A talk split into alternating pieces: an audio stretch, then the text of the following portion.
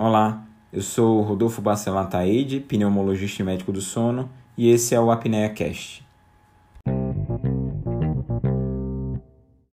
O Apnea Cast de hoje é temático, e o tema que a gente vai abordar é o verão. E como o verão influencia nossa saúde pulmonar e nossa saúde do sono também. Então o verão tá aí, todo mundo lembra das dicas sobre o protetor solar, sobre os horários de exposição ao sol, sobre hidratação, o consumo de alimentos leves. Mas e do pulmão e do sono? O que é que se lembra dessa época do ano? A gente consegue lembrar alguma coisa? Vamos pensar numa melhor saúde pulmonar inicialmente. Para uma melhor saúde pulmonar nessa época do ano, vão algumas dicas. E a primeira dica é hidratar. Hidratar-se também faz bem para o pulmão, principalmente em lugares que tem um tempo seco e em altas temperaturas. Então seria ótimo começar por aí.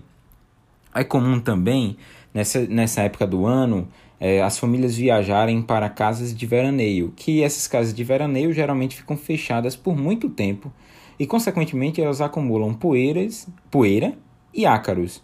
Então, ao chegar nesses locais, o ideal é fazer uma limpeza.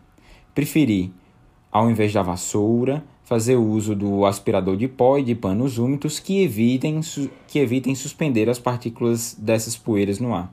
Outra coisa interessante também é trocar sempre as roupas de cama dessas casas e é, na hora da faxina fazer uma proteção, de preferência aos pacientes que têm doença respiratória utilizarem uma máscara para que não seja inalado tanto a poeira quanto o mofo que pode existir nessa situação. Pelo calor, a gente tende a usar bastante o ar condicionado. E o uso do ar condicionado pode provocar variações de temperatura muito bruscas e também promover um ressecamento do ar. Isso pode agudizar doenças respiratórias. Por exemplo, um paciente com asma pode ter mais sintomas em virtude dessa brusca mudança de temperatura. Então, o ideal é evitar temperaturas muito baixas, manter sempre o termômetro por volta dos 22 graus.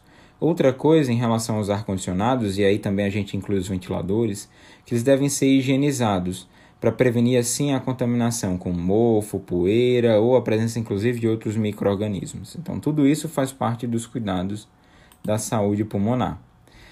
Dentro da questão também pulmão e saúde, é interessante trazer a seguinte coisa: todo mundo escuta da avó que o mar é excelente para tirar catarro do pulmão.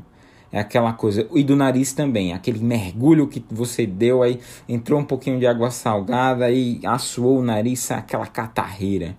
E aí a avó diz que, ah, não vai tomar um banho de mar para tirar esse catarro do pulmão, menino, para tirar o catarro do nariz. Isso é uma verdade.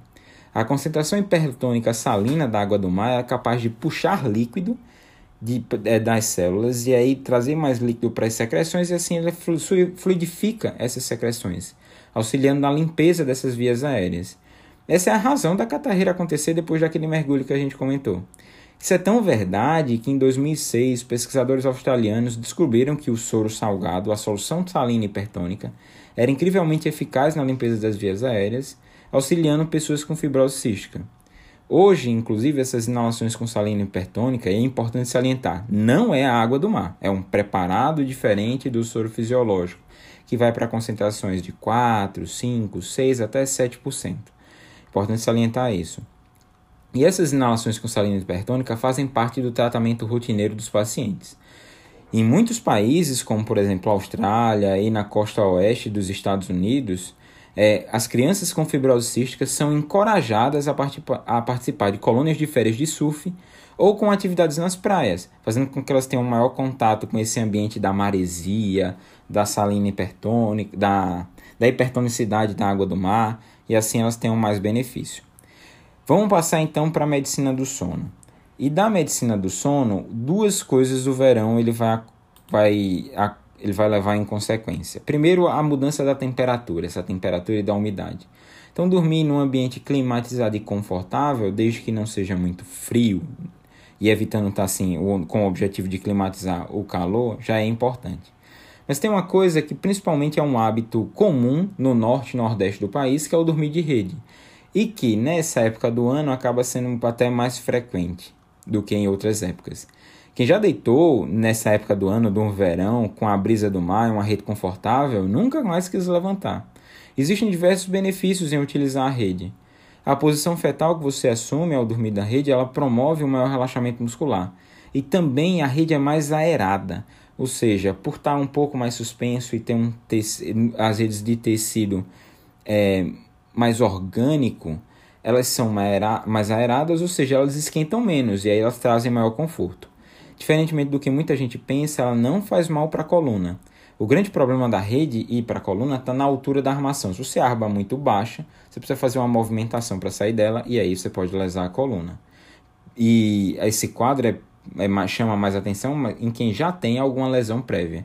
em pacientes grávidos, em pacientes grávidas, já que ela é por causa da gestação, elas mudam o centro de gravidade e aumenta a chance de queda. Fora isso, fora quem tem alguma lesão, fora quem está gestante, e de, a depender da altura da armação, não existem grandes contraindicações. Devemos ressaltar também que, assim, não é do nada que você vai começar a dormir em rede, existe um fundo cultural. Não é do dia para noite que você se habitua em dormir nas redes, mas quem aprende, eu garanto, nunca, com, nunca vai escapar de um cochilo numa boa rede, numa brisa, principalmente nessa época do verão. Curtiu? Tem alguma sugestão? Gostaria de tirar alguma dúvida? Não esquece de deixar seu comentário. E aproveita também para seguir as outras redes sociais. Estou no Instagram com o arroba Rodolfo Pneumosono e no Twitter com o arroba RBA Pneumosono. E até o próximo episódio.